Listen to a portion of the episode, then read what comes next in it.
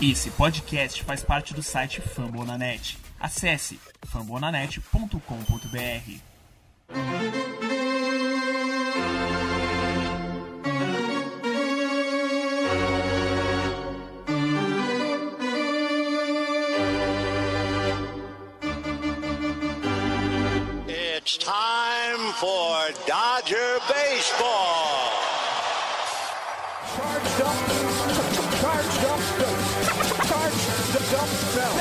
go, Dodgers! Let's go! Another home run party. They, they just keep coming at you.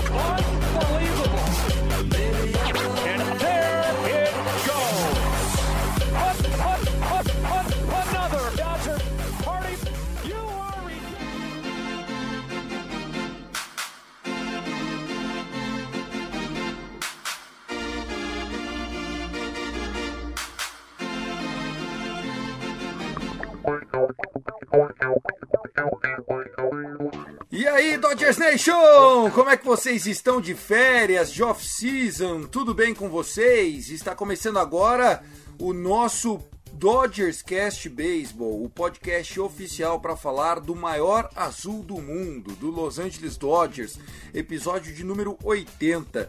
Confesso que tô até triste de não poder dizer que é o podcast oficial para falar do campeão Los Angeles Dodgers, mas enfim, as coisas têm que acontecer de alguma forma. O Dodgers bateu na trave, né? A gente perdeu o National League Championship Series pro campeão Atlanta Braves, né? Relembrando que o Dodgers perde para o campeão desde 2016, né? Nós perdemos para Cubs, perdemos pro Astros, pro Red Sox, pro Nationals, fomos campeões em 2020 e perdemos agora pro Braves, né? Ou seja, a gente sempre tá ali na bolha para tentar brigar pelo caneco. Vamos ver se 2022 as coisas vão correr um pouquinho melhores para o nosso lado. Eu sou o Thiago Cordeiro, já começo agradecendo a você por estar aqui com a gente e pedindo para que você siga-nos lá na nossa rede social Twitter, é o arroba cast Dodgers. Nesse episódio especial de off-season, comigo ele, o mestre Fernando Franca, o arroba Dodgers da Massa. Fernandinho, tava morrendo de saudade de você, do nosso Dodgers Cast. As últimas semanas com algumas notícias e nós vamos falar um pouquinho sobre isso a partir de agora, certo, meu chapa? É isso aí, Tiagão, como é que você tá? E vocês aí ligados no Dodgers Cast, tudo bem? Off-season já começou e sempre com aquele pesar, né? Muito ruim ficar sem beisebol. É, como o Tiagão disse, né? Batemos na trave mais uma vez, desde 2016 perdendo para o campeão. Isso mostra o quão é, forte é o time do Los Angeles Dodgers. A gente está numa off-season difícil, né? Mais uma off-season difícil. Essa de 2021 para 2022 é complicada. A que virá de 24 para 25 também será bem complicada. A gente tem ótimos jogadores nossos no mercado, pouquíssima possibilidade de que algum deles volte ou de que alguns deles voltem. Vamos ver como é que isso vai correr até fevereiro, março, mas vamos conversar mais, um pouco mais sobre isso aqui agora nesse episódio 80. 80, eu entrei nessa, nessa brincadeira, nessa história no 27, chegando no 80 e em 2022 a gente vai chegar ao episódio 100. Que coisa maravilhosa, Tiagão. É, que coisa maravilhosa mesmo, né? O episódio 100 agora é só uma questão de tempo. Eu que participei dessa marca centenária no Rebatida Podcast, né? Nós já estamos lá com 130. Uau. E participei recentemente do Finscast, né? O podcast do Dolphins, que também agora já está no 103. Eu entrei no 97, já entrei na bolha para 100, mas estão aí. Eu estava pesquisando o que, que tinha acontecido em 2015 para tentar entender, né? Por que, que a gente não tinha perdido aí para o campeão. Primeiro que era o Royals, o campeão, né, o Kansas City, que tinha batido na trave em 2014 e venceu em 2015, mas venceu do time que nos eliminou na época, né? A gente perdeu ainda no Division Series para o Mets num jogo 5 foi um New York Mets 3 a 2 contra a gente em LA, tá? Fica aí o registro. O Mets acabou indo para a World Series, eliminou aquele Cubs e aconteceu que eles é, perderam por 4 a 1 na World Series para o Kansas City Royals. Antes de começar, convido a você para fazer parte da nossa lista é, lá do WhatsApp. A gente tem uma lista no WhatsApp gratuita para você interagir com a gente. Se quiser fazer parte, é só mandar um olá lá no arroba Dodgers da Massa ou arroba castdodgers. Dizer que o nosso Gui Deluca não está com a gente aqui hoje, o arroba Gui Deluca com dois Cs. E que nós vamos nas próximas semanas começar a fazer alguns episódios do Dodgers Cast, nem sempre falando das últimas notícias, né? Mas conversando um pouquinho sobre a vida dos torcedores nossos, curiosidades e claro, né, sempre que tiver uma breaking news, por exemplo, Corey Seager renovou. A gente corre aqui, grava um episódio, nem que seja curtinho. A ideia é que a gente não fique tanto tempo sem. Obviamente, essas últimas duas semanas, quase três semanas, a gente ficou realmente para dar aquela respirada, até porque os jogadores estão de férias, é mais trabalho de front office, né, de bastidores. E a partir de agora, então, aqui como parte da plataforma Fumble na Net, começou o Dodgers Cast. Primeiro bloco, vamos falar sobre os resultados aí para Cy Young. Nós tivemos nesta quarta-feira, dia 17, o anúncio dos prêmios de melhor arremessador do ano. O nome desse prêmio é Cy Young. Cy Young foi um pitcher que arremessou durante muitos e muitos anos na MLB, né, fez história, jogou pelo Boston Red Sox, jogou, enfim, muito tempo e ficou decidido já há muitos anos que o melhor arremessador do ano receberia um troféu. Do mesmo jeito que o melhor rebatedor é, recebe o troféu Hank Aaron, o melhor arremessador recebe o Cy Young.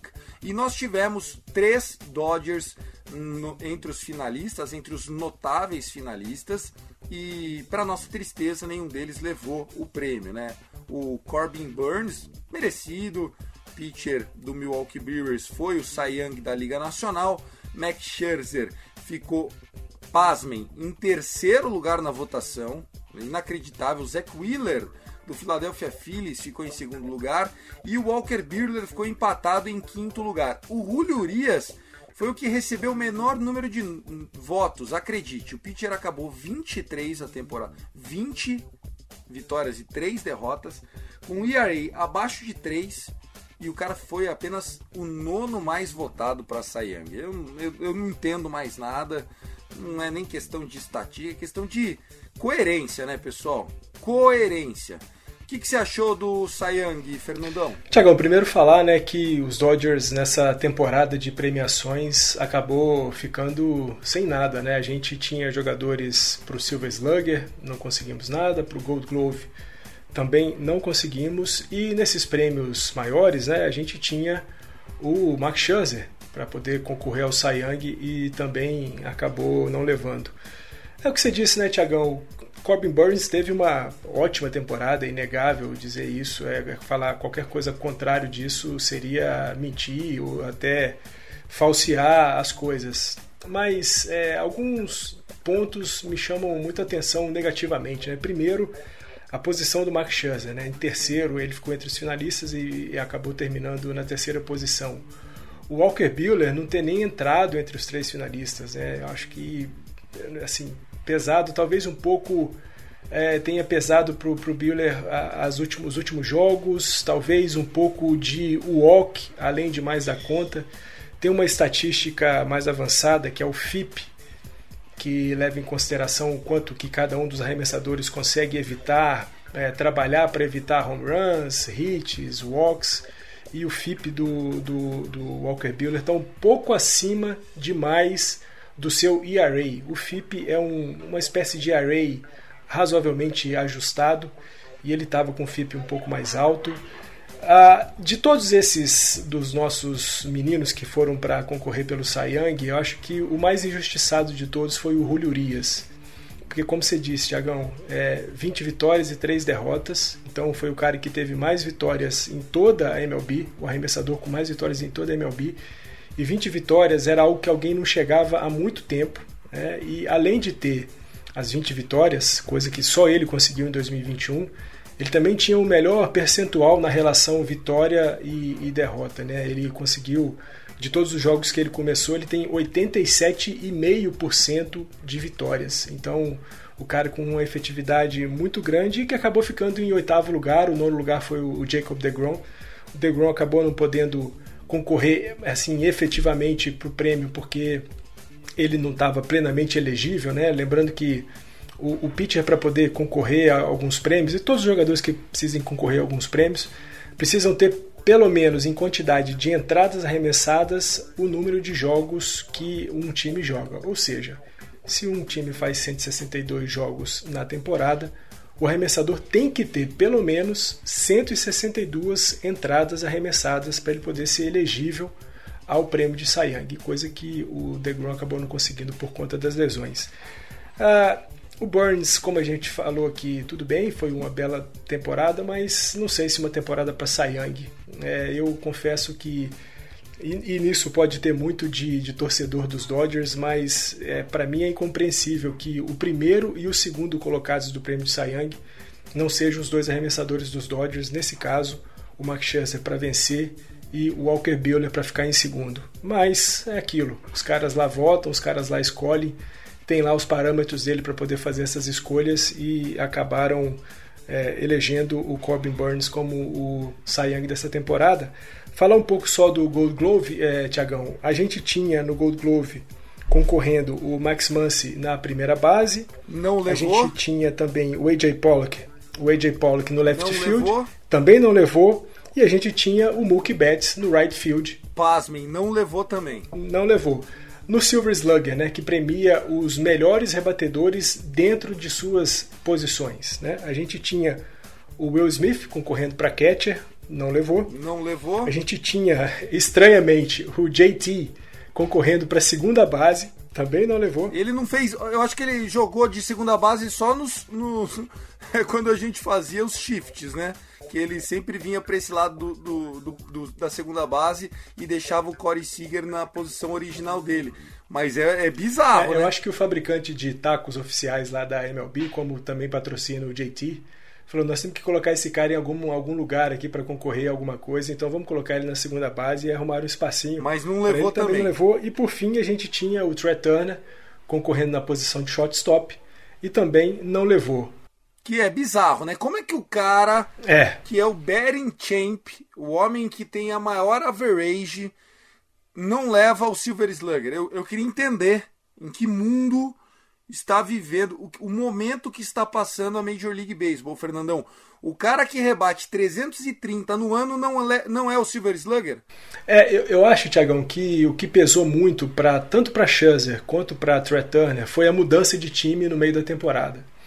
É, talvez se os dois tivessem permanecido em Washington, e aí mesmo, é, talvez o, o, o, o Scherzer nem conseguisse concorrer para Young jogando por lá, mas o Trey Turner possivelmente continuaria rebatendo muito, ele pudesse levar essa mudança de, de, de time no meio da temporada, o aproveitamento do Trey Turner nos Dodgers foi muito alto, né? ele foi perto da casa dos 30%, ele terminou a temporada inteira com 32% de aproveitamento. Nos Dodgers ele, ele esteve perto dos 30% ou, ou um pouquinho acima dos 30% e acabou de fato não levando.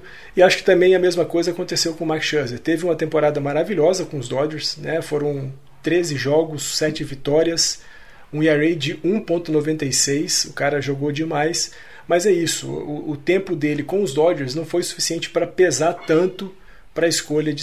E acho que foi muito, muito isso que acabou impactando na não seleção tanto do Trey Turner para o prêmio de Silver Slugger na posição de shortstop, quanto também o, o Max Scherzer na posição de arremessador para vencer o prêmio de Cy Young pela quarta vez. Né? Lembrando que o, que o Scherzer já é dono de três prêmios Cy Young. Ele estava para levar o quarto da sua carreira. Ele que é um agente livre, ele é que é um dos caras que está aí no mercado buscando um novo time, ou quem sabe, e se isso acontecer vai ser muito bom, renovar com o time dos Dodgers. É, então só para a gente repassar essa questão das premiações, é, no final nós não fomos agraciados com nenhum dos nossos jogadores recebendo nem o Silver Slugger e nem o Gold Glove, muito menos o Young. É, acho que houve uma, um excesso de exigências no caso do Trea Turner, para Silver Slugger e acho que o Max Scherzer merecia pelo menos ser o segundo da votação é, com o Corbin Burns. Né? Ver ele atrás do Zach Wheeler para mim foi, enfim, eu fiquei indignado, mas tá bom.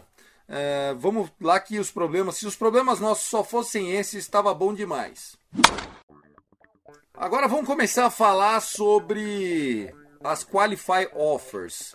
Fernandão, para quem está acompanhando o beisebol há menos tempo, ou normalmente não era muito ligado em off-season e agora está é, disposto a acompanhar um pouco mais o que acontece nos bastidores do nosso Los Angeles Dodgers, uh, os times têm direito, ao final da temporada, para os seus jogadores que serão agentes livres, a fazer uma oferta qualificada, né? uma qualify offer, uma KO.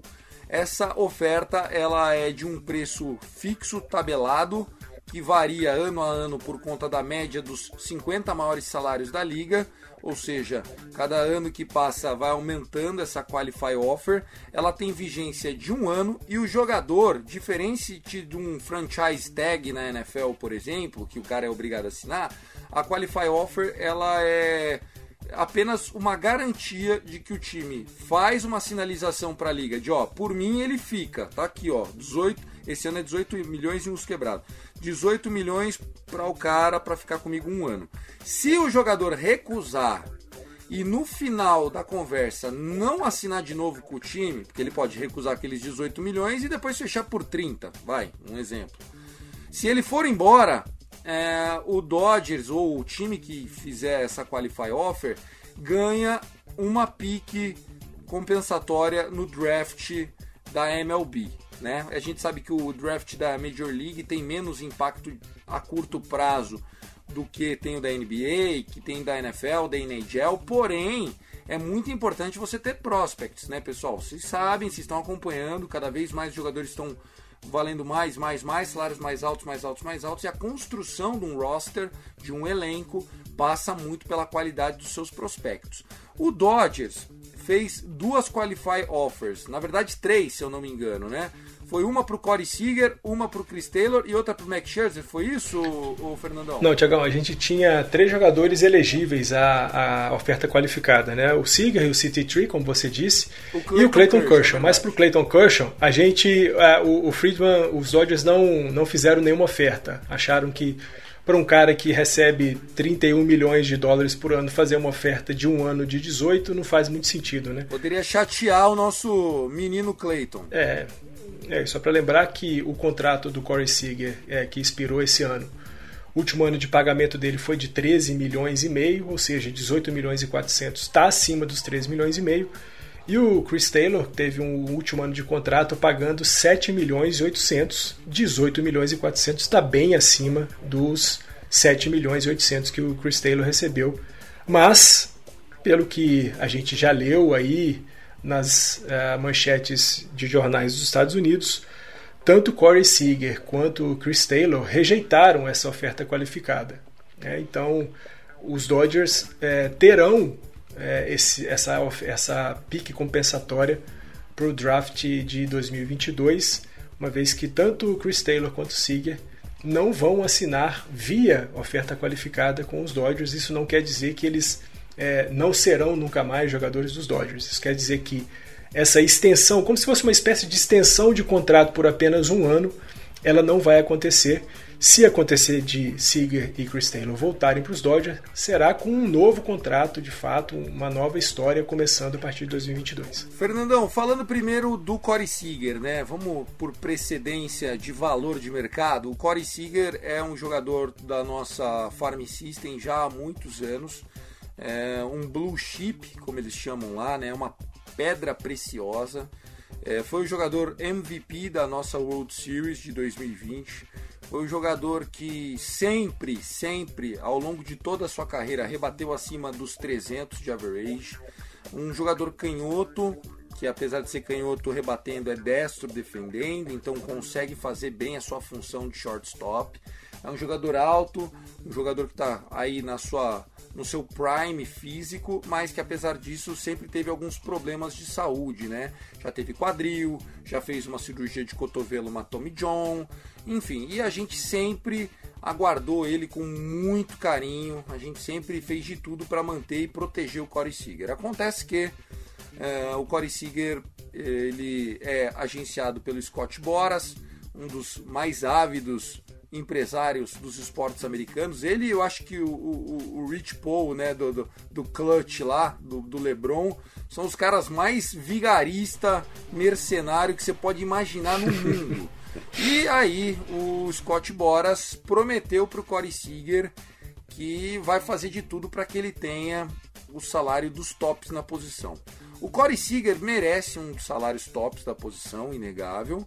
Porém, o grande problema que está acontecendo nos atuais contratos da Major League não é o montante financeiro por ano, é a longevidade desse contrato. Então, Corey Seager é um jogador que mereceria ganhar 30 milhões? Talvez não, mas se fosse por 4 anos, melhor. 120 milhões, 4 anos, 30 milhões por ano. Daqui a 4 anos, se a gente livre, vai embora. Acontece que eles não querem isso. Eles querem 10 anos de contrato, dá um descontinho por ano, cai para 25, que seja 250 milhões por 10 anos. E aí é difícil. Porque daí você vai ter o cara até seus 35, 36. Eu tô com 40, o Fernandão é um pouquinho mais velho que eu. É, mas a gente não é atleta profissional, né, Fernandinho? É, é isso, né, Tiagão? E, e, só lembrando, né, o Siger tá com uma projeção de mercado na casa dos 31 milhões de dólares por ano. É bastante coisa. Se a gente pegar, por exemplo, dois contratos de jogadores da posição do Corey Seager, né, shortstop, o Francisco Lindor e o Tatis Júnior, né, Lindor lá com o New York Mets e o Tatis com o San Diego Padres, os caras estão recebendo para cima de 300 milhões de dólares de contrato. Então é muita coisa, muito tempo de contrato também que os dois têm. E, e, vale lembrar, né? Essa é uma temporada em que a posição de shortstop na free agency está muito, muito concorrida. Né? A gente tem o Corey Seager, tem o Carlos Correia, tem o Javi Baez, tem o Trevor Story, tem muita gente boa da posição o que faz com que cada um fique olhando para o outro para ver pelo quanto que esse cara assinou com seu próximo time ou com seu time que já jogava anteriormente, uma renovação nesse caso. Então a gente vai ver esses caras é, assinando para contratos longos, como o Tiagão disse, é, não menos do que cinco anos de contrato que esses caras vão ter, e alguma coisa aí para casa de 30 a até se a gente pensar no Scott Boras, como o Tiagão disse, né, um cara ávido, um cara que gosta do dinheiro, os caras podendo chegar aí a quase 40 milhões de dólares por ano de, de salário, que é algo assim absurdo, né? Você pensar que um cara vai receber 40 milhões de dólares por ano de salário é um troço muito louco. Na próxima década, né? E na próxima é década, o problema não é, é o isso. valor por ano. Por isso que eu tô falando. O, o, contrato, por exemplo, vai, vamos, vamos dar um exemplo aqui. É, não estou avaliando o jogador, né, nem o talento, só o perfil do contrato. O contrato nosso com o Trevor Bauer foi um contrato muito pesado anualmente, porém de duração prática de dois anos só. Eu gosto desse tipo de, de agressividade do Andrew Friedman. É, por outro lado, do Mookie Betts foi um contrato agressivo anualmente e de uma década, 12 anos na verdade de duração. Quando o, o Mookie Betts começou a sentir o quadril no meio do ano, começaram a falar que poderia ser crônico, não tem como a gente não começar a olhar para o número de parcelas que a gente vai ter que pagar nos próximos 12 anos. Quando acabar esse contrato, meu filho já vai ter carteira de motorista, já vai estar tá na faculdade. Porra, aí é difícil. É, eu acho que o Corey Seager, que já manifestou interesse, que vai testar o mercado e que já teve seu nome ligado inclusive com encontros com o Brian Cashman, que é o general manager do New York Yankees. E quando o Yankees entra na brincadeira, não tem Black Friday, não tem desconto. Quando o Yankees entra para disputar, você sabe que o negócio não vai para outro caminho que não seja o de elevação de valores eu já tô achando que o Corey Seager é um ex-jogador do Dodgers. E, e Tiagão, para dar um pouco mais de detalhes nessa né, construção dos contratos, né, muito longos e muito caros, e você usou aí o exemplo do Mookie Betts. O Mookie Betts, além de ter um contrato longo com os Dodgers, né, são 12 anos é, de contrato, ele fica conosco é, contratualmente até o ano de 2032. E em 2033 ele se torna um agente livre Só que vale lembrar que uh, tem um detalhe muito importante nesse contrato do Mookie Betts, que é o seguinte: de 2033 até 2044, ele segue recebendo um pedaço desse contrato dele. Por quê? Porque ao invés de uh, o time dos Dodgers, né, o front office dos Dodgers, terem pegado o valor uh, cheio do contrato e dividido pelos 12 anos, eles fizeram aquilo que lá nos Estados Unidos eles chamam de deferrals, que são os adiamentos de pagamento. Então eles tiram um pedaço de cada parcela anual e jogam para um ano em que o jogador não tem mais contrato com o time ou pode vir a não ter mais contrato com Vai o time. ser a versão Bob Bonilha dos caras, né? Ou nossa. Exatamente. Então, de 2033 até 2044, o Mookie Betts recebe algo em torno de 40, 50, 60, com mais é, algo em torno de 120 milhões de dólares ao longo desses 12 anos, ou seja, de 2033 até 2044. Até porque no salary cap, a, a conta que eles fazem, Fernandão, é a média de salários. Então, o caso do Trevor Bauer, de novo, né? Como é que foi assinado? 40 milhões no ano passado, 45 milhões agora esse ano, quando eu falo esse ano é 2022, né? Já, pessoal, já estamos em 2022, beleza? Ano passado é o 2021, esse ano é o 2022. Então 45 milhões, ele, ele Trevor Bauer já aceitou, então tá lá canetado. Só que daí o Andrew Friedman falou: tudo bem, eu te pago 40 e 45. Só que o terceiro ano eu tô colocando seu salário como 19 ou 16, alguma coisa. Para quê? Para que a média dos três anos, que é o que vale para você não ter que pagar aquela taxa, o luxury tax, é da média. Então acho que o próprio Mookie Betts também, eles estenderam até 2044, mesmo que ele só jogue até 2033, para que a média de salário do Mookie Betts entre em torno de 20 e não 30 como é o, o original, né? É exatamente isso. E a gente vai ver acontecer muito disso nos próximos contratos da MLB principalmente nesses contratos muito vultuosos, né? O próprio Francisco Lindor com os Mets tem um contrato nesses moldes, o Tati Júnior também tem um contrato nesses moldes, e caras como o Seager, como o Correia, o próprio Javi Baez, Travel Story também teve uma queda ah, de mercado, de valor de mercado, mas é um cara ainda muito importante. Vão ser caras que vão assinar contratos muito longos, muito altos, mas que para não impactar muito negativamente na folha de, de na, na, folha de salário, né, no salary cap, eles acabam estendendo um pouco o tempo de pagamento para dar uma amortizada e as coisas não ficarem muito ruins para a contratação e, e não terem que ficar pagando a luxury tax muito alta.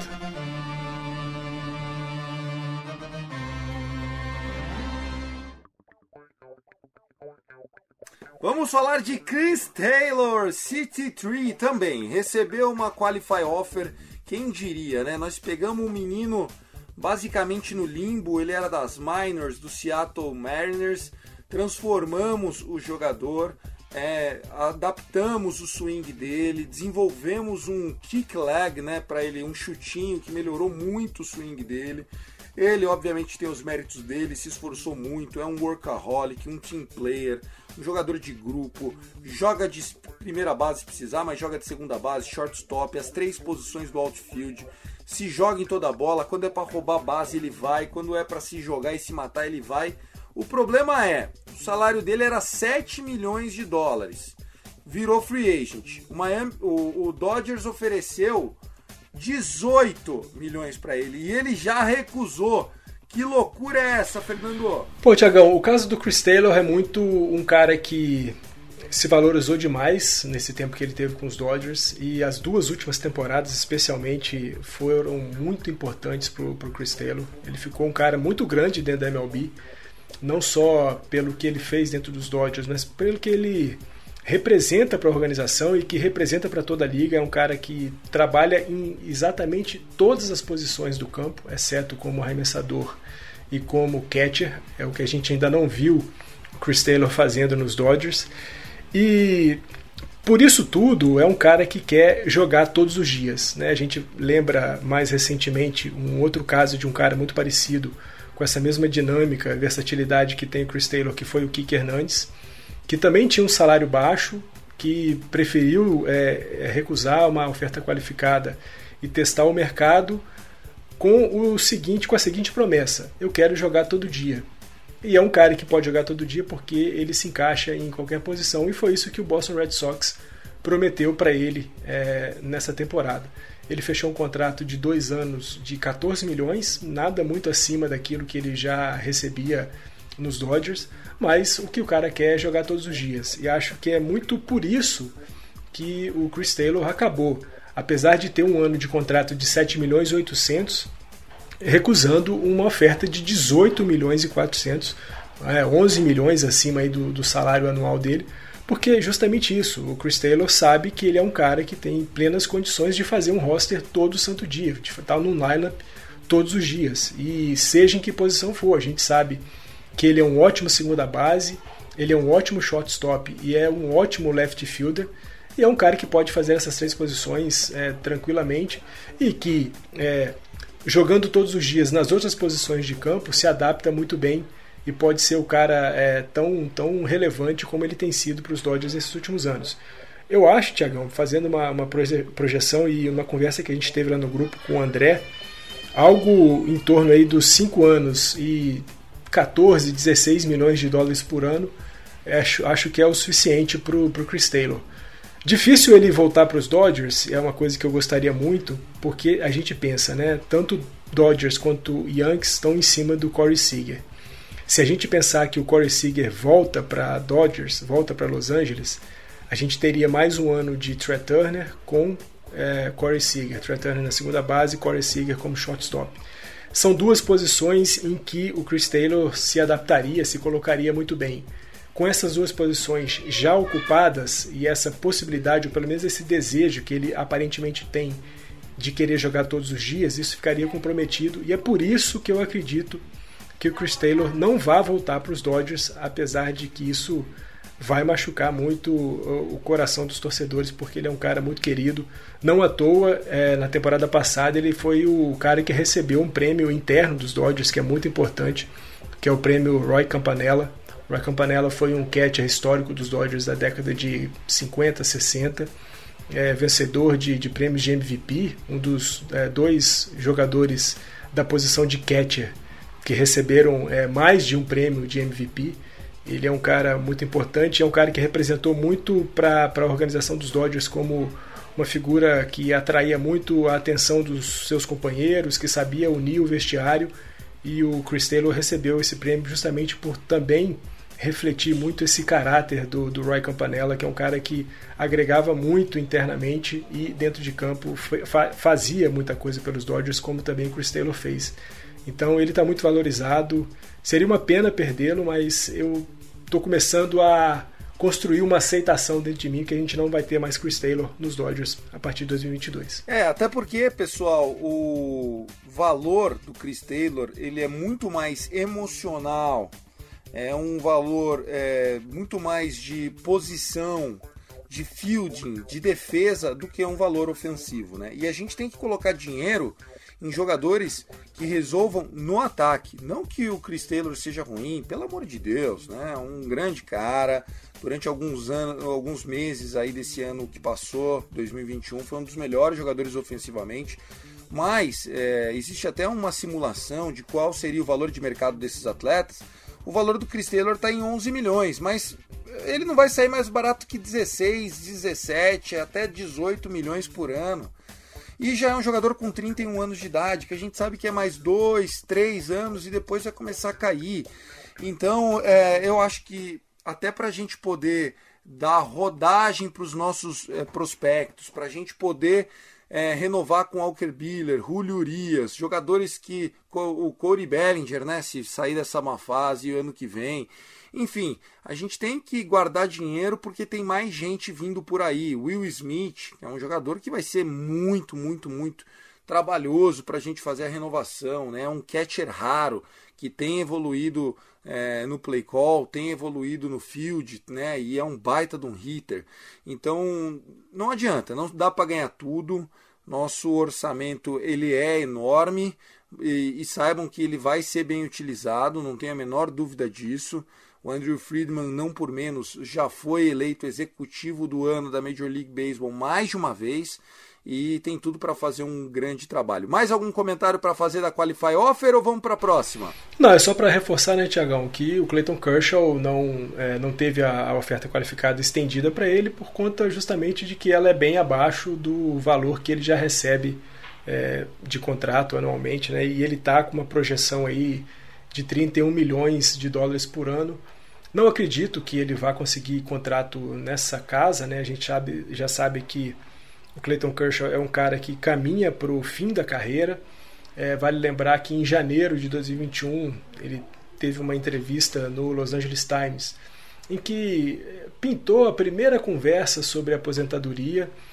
Ele, naquela ocasião, acabou dizendo que era algo que poderia acontecer, que ele pensava de fato, afinal ele sabia que a, a caminhada dele na MLB estava já arrumando para o fim.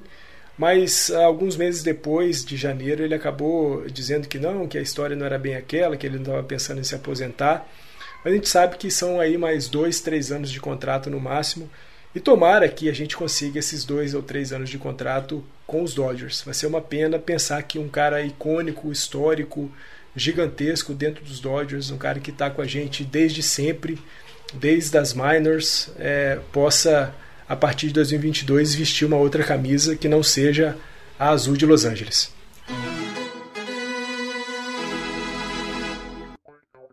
Para a gente já ir para o final desse nosso Dodgers Cast episódio 80, temos que falar do canhoto Andrew Heaney. O Andrew Heaney é um jogador que teve grande parte da sua carreira recente jogando pelo Los Angeles Angels, é, o, o eterno Anaheim Angels e ultimamente estava é, no New York Yankees.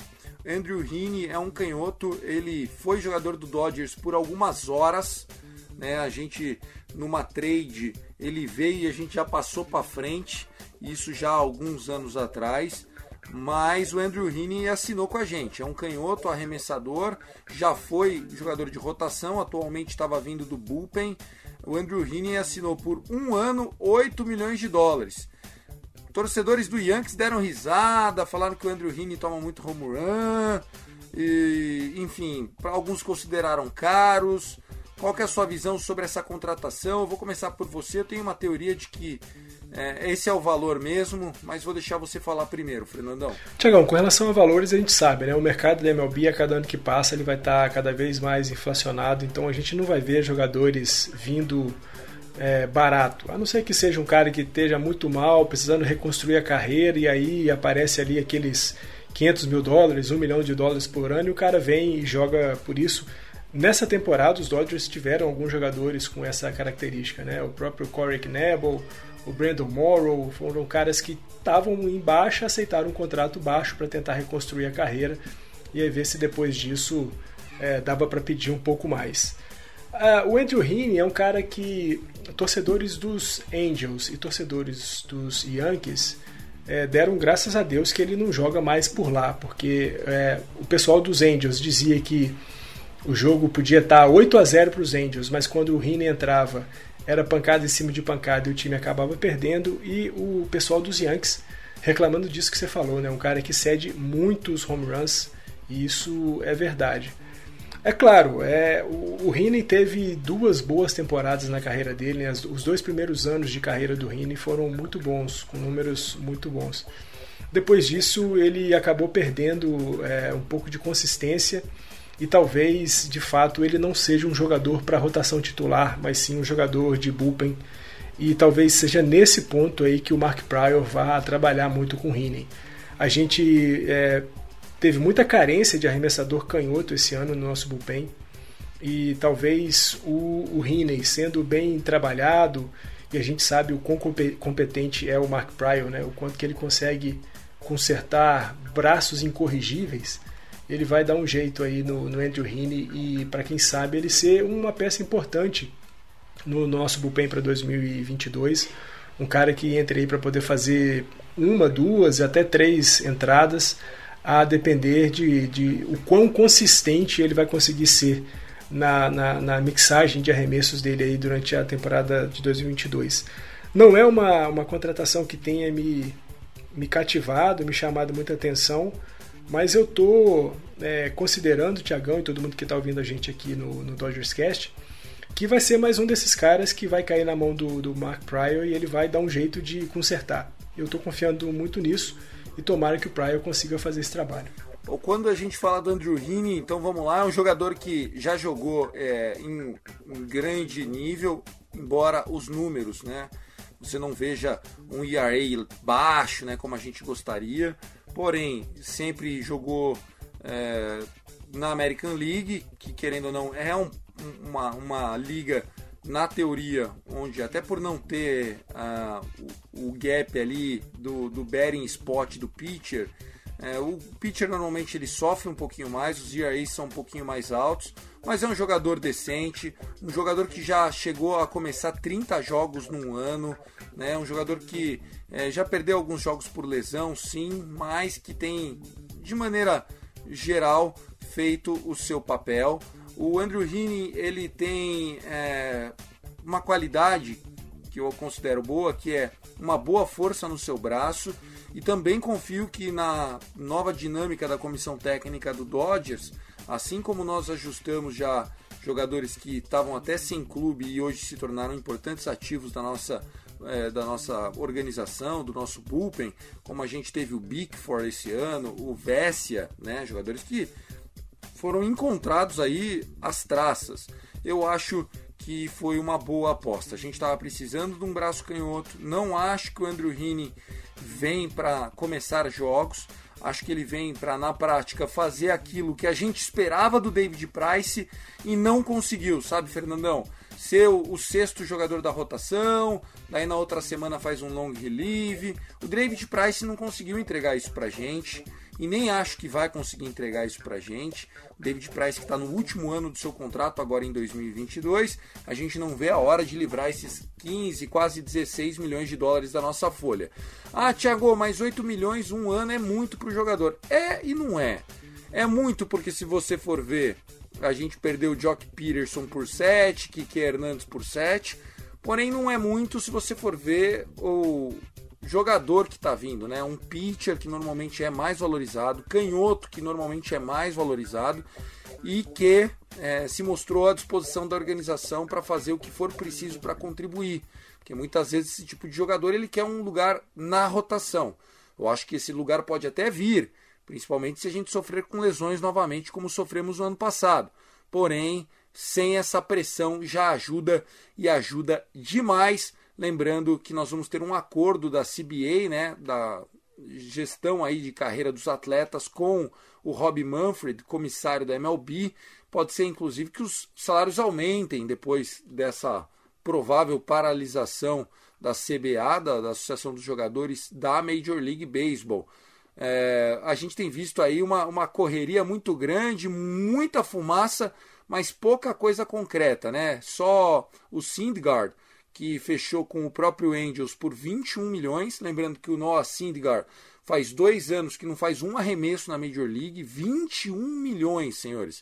E nós tivemos também é, o Justin Verlander, aos 40 anos de idade, voltando do Tommy John, assinando por 50 milhões de dólares, dois anos, sendo esses primeiros 25 garantido e o segundo ano player option, ou seja, se o Verlander se machucar esse ano ou não conseguir voltar bem, se voltar tipo o Bungarner lá, só fazendo cagada, não tem problema. Ele assinou já, tem mais 25 milhões pro ano que vem.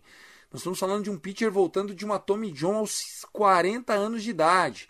Ou seja, tá muito caro, não tem almoço grátis mais. É, não, não tem mais. É, e você foi é, preciso nos dois exemplos que você, você deu. Noah Syndergaard, dois anos sem arremessar, 21 milhões com os Angels.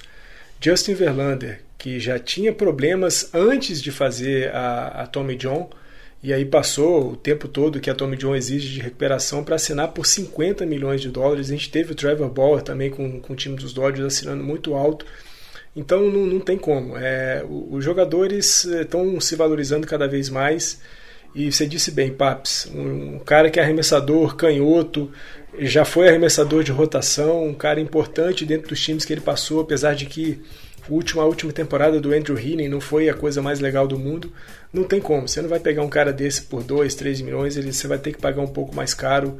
E foi isso que aconteceu. É, tomara que os Dodgers consigam dar jeito nele. Só para lembrar, Tiagão, é, um assunto é, paralelo, os Dodgers não vão ter alteração na sua comissão técnica. Né? A gente vai ter o Dave Roberts continuando como manager e todos os nossos técnicos de primeira base, terceira base, técnico de bullpen, técnico de arremessadores, técnico de rebatedores serão todos os mesmos para a próxima temporada 2022, ou seja, a gente vai ter ajustes internos, mas com as mesmas figuras fazendo a gestão do time. É, eu sou contra manter a comissão técnica, principalmente o hitting coach. Acho que nosso time sofreu demais o ano inteiro, principalmente com bolas off-speed, né, com sliders e com change-ups. A gente consagrou o menino lá do Giants, que eu nem lembro mais o nome dele. Você consegue lembrar? O rapazinho que arrebentou com a gente aqui nos playoffs. É, não, não lembro mais o nome É, do não cara. vou lembrar aqui, mas poxa, o Webb, Logan Webb. É, Logan Webb. Pô, o Logan Webb parecia o, puta, o Kurt Schilling arremessando pra gente, pô. Não é inaceitável esse tipo de coisa. Porém, né, o time veio de 106 vitórias no ano. Então, é, também acho que não tem muito clima para você falar que tá tudo errado e tem que mudar. Vamos acompanhar ao longo desses próximos meses quais as novidades que vem. Fernandinho, ó, pedir então pra galera seguir lá a gente, arroba Dodgers da Massa, arroba Cast Dodgers. Convida a galera para fazer parte do nosso grupo do Zap. Manda um abraço pra turma e foi um prazer estar com você nos últimos minutos. É isso aí, Tiagão. Um abraço para você, um abraço para todo mundo que está ouvindo a gente. Como o Tiagão disse, né?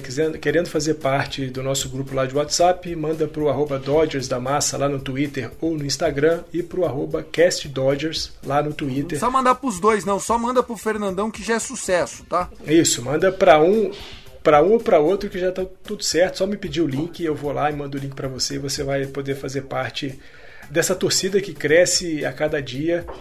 Vamos em frente, sempre dizendo Let's Go Dodgers. É isso, Fernandão. Um abraço pra você, um beijo pro Gui De Luca. Nosso próximo episódio deve sair nos próximos dias. Isso se não tiver nenhuma breaking news agora, que daí a gente faz uma edição extra especial. No próximo a gente vai tentar conversar com o Kim e com o Brunão do Pod Lakers. Vamos começar a nossa série de bate-papos ao longo da off-season para conhecer um pouco mais dessa comunidade que é doente pelo maior azul do mundo. Saiba, você não está sozinho. Aqui a gente no Dodgers Cash representa também o seu amor. Eu sou o Thiago, vou ficando por aqui. Um abraço. I love LA. Go Dodgers!